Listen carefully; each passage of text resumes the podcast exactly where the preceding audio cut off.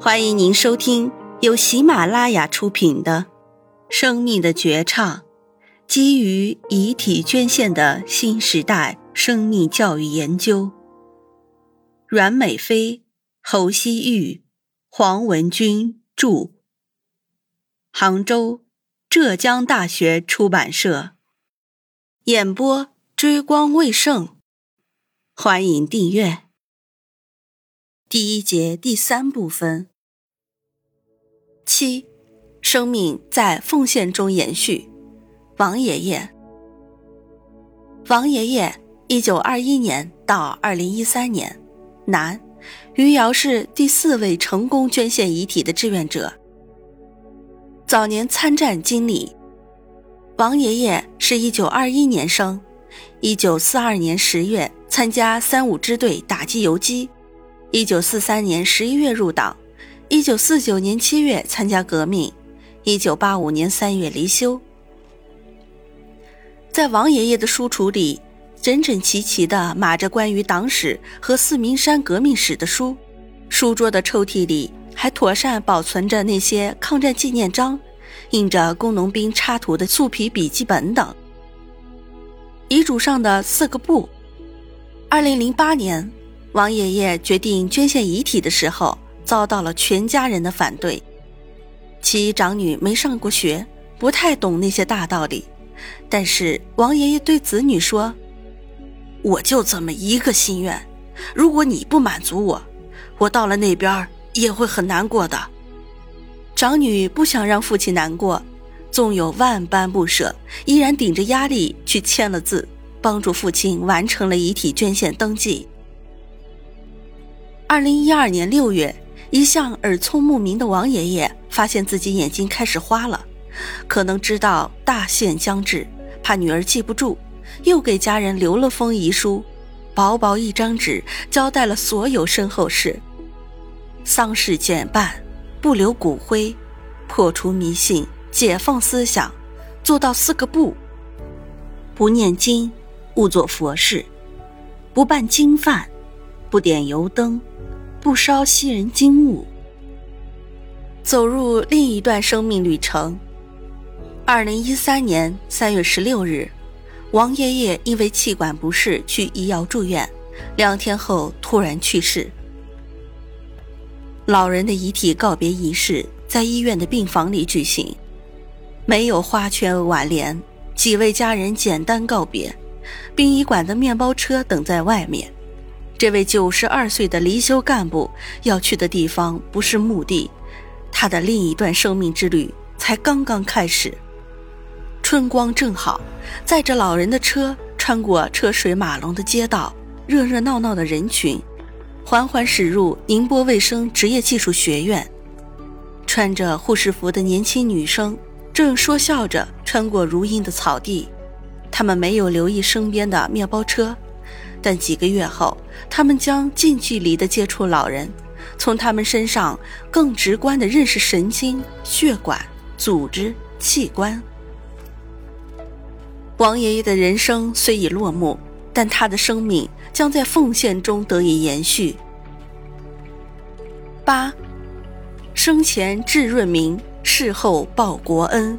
李爷爷，李爷爷，一九二三年。到二零一零年，男，某农机局离休干部，生前致润民，事后报国恩，是他的座右铭。关爱资助贫困学子，作为一名市关工委成员，李爷爷积极与贫困学子结对，资助他们上学。他制定了一个五年计划，结对三名贫困学子。每人每年资助两千元。先在四明山镇密家山村和陆亭乡龙溪村完成了两名家境贫困、品学兼优的大学生结对计划，亲自上门送上资助款。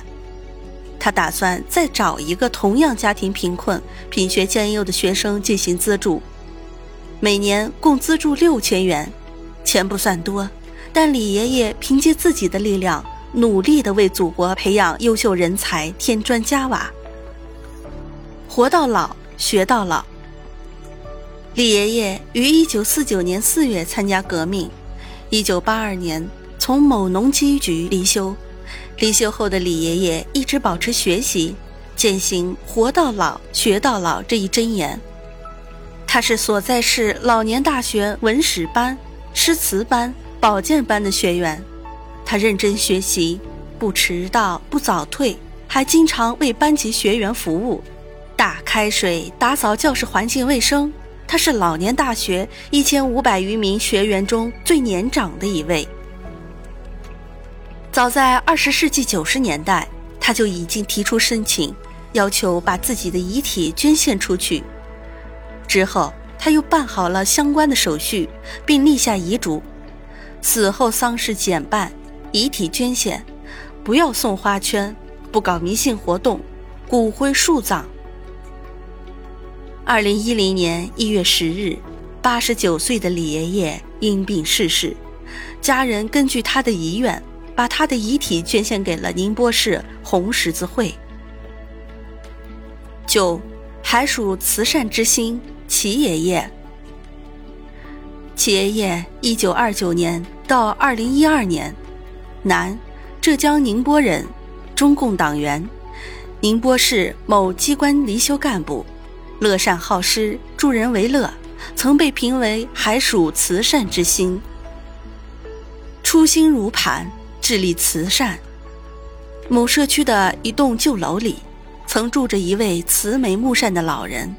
六十多平米的居室内，除了一台二十一英寸的长虹旧彩电，几乎没有任何现代化家具，地面还保持着刚搬来的水泥本色。很难相信，这就是每年都要向宁波市慈善总会捐出五千元的宁波市某机关离休干部齐爷爷的家。就是这位普普通通的老党员，连续几年来用平时省吃俭用省下来的钱助难扶弱，社区居民都亲切地称他为“慈善老人”。齐爷爷为慈善捐款源自一次家访，他作为校外辅导员和社区关工委委员，到社区内的一个单亲家庭的学生家访。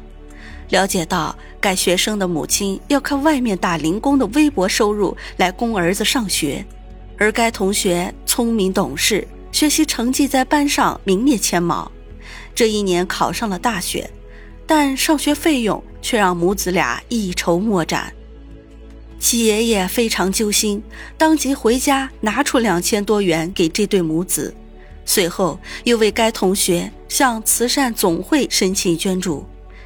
齐爷爷说：“这件事儿对他触动很大。以往他都是零星的捐助一些生活有困难的家庭和同学，通过这件事，他觉得集体的作用和力量会更大。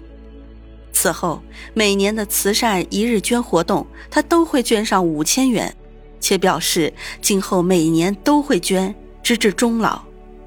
最让人感动的是。”因为齐爷爷生病住院了，原本打算捐赠的钱花去了不少，但他托人向居委会捎话说，这笔钱还是要捐的，就是需要一些时间，他得慢慢省下来。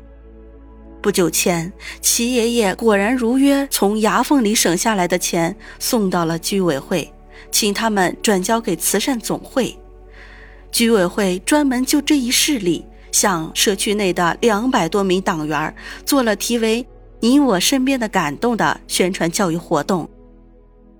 牙缝里省出来的慈善之心，其实齐爷爷捐出的远不止这些。生前他还有个响当当的名号，还属慈善之星。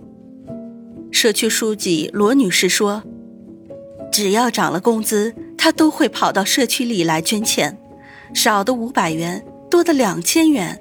他说：“请社区帮着转给慈善机构。”其所在街道文化站原站长蒋先生说起齐爷爷，一下子就打开了话匣。那是二零零七年，有一次齐爷爷说他要来捐两千元，后来因为看牙把钱用掉了，我当时没放在心上。没想到过了几天后，齐爷爷又把钱送过来了。他说：“我要信守承诺。”老夫妻平时的菜肴以蔬菜豆腐为主，穿着只求干净保暖。几个子女和兄弟姐妹收入不高，负担重，也需要他们经常接济。但除了这些开支，他们将所有攒下来的钱都捐献给了慈善事业，根本没什么积蓄。刚开始时，家人们对齐爷爷的善行也有一些不理解，劝他说：“有两千多元一月的离休工资，可以换一套好一点的住房，过上更舒适的生活。”但齐爷爷反过来劝他们说：“乐善好施、助人为乐是中国人的美德。”比我们家困难的家庭多多了，自己节省一些，生活一样过得安详健康，可以帮助更多有困难的人。七爷爷认为，让有困难的孩子有良好的读书环境和条件，有困难的家庭生活能好起来，就是一个老共产党员最大的心愿。一生捐献，一生捐献。罗女士。是齐爷爷所在社区的书记。齐爷爷是我在这个社区里认识的第一个居民。罗女士说，上一任书记交接时，专门把齐爷爷的遗嘱公证书和宁波市红十字会遗体捐献申请登记表拿过来给他，交代他要帮老人完成心愿。在后来的接触中。齐爷爷的形象在罗女士的印象中变得越来越丰满。有一次，罗女士去齐爷爷家走访，谈话间，齐爷爷笑呵呵地说：“茶水很好的，我每天都要用茶水洗眼睛。”罗女士不由一愣，齐爷爷接着说：“年纪大了，我要好好保护我的眼睛，以后好给人家用。”罗女士听得心里恻然，齐爷爷却一脸平静。主管离休干部工作的桑主管跟齐爷爷接触最多。他说：“齐爷爷的遗体会由市红十字会转到天一职业技术学院做遗体研究用。如果一年后火化，按他生前遗愿是将骨灰撒到解放桥下。一辈子的行管人，我们要帮他完成这个最后的心愿。”生命最后的馈赠，齐爷爷的遗体捐献也并不一帆风顺。起初家人并不理解，我一开始是坚决反对。一对子女都在外地，这让我以后怎么跟他们交代？齐爷爷的老伴儿叹了声口气：“哎呀，可老头子就是这么犟，他决定的事儿，没有人能改变得了啊。”老伴儿工作做不通，将老头齐爷爷决定先上层保险，立遗嘱。二零零五年四月四日，清明节的前一天，他起来当时的社区书记当遗嘱执行人，在他的见证下，郑重立下了遗嘱：我去世后，遗体捐献给国家，了却我生前的心愿。丧事从简，不搞遗体告别。不开追悼会，不收花圈，尽量节省每一个铜板。若丧葬费有结余，则请社区居委会将结余部分转交给海曙区慈善分会，作为贫困学生资助金。这也是我最后向社会献上的一份爱心。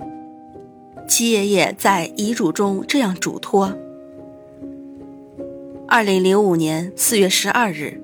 齐爷爷在遗体捐献申请表上签字，申请表的编号是 NB 零零五，也就是说，他是咱宁波第五位遗体捐献人。老头子对此一直很骄傲。齐老爷爷的老伴说，完成申请后，齐爷爷就像是了了一桩心事一样，还经常劝他。我是死过好几回的人了，老人有的病我都有，以后遗体拿去研究，能派上大用场的。渐渐的，齐爷爷的夫人也理解了老伴的决定。二零一二年三月十七日，在某医院病房里，七爷爷走了。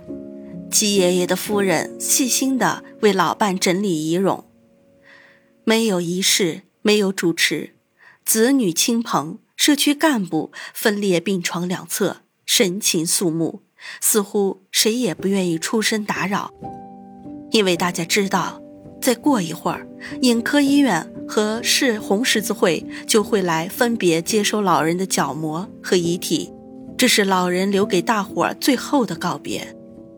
七爷爷走了，他对慈善、对社会的爱，却依然在延续。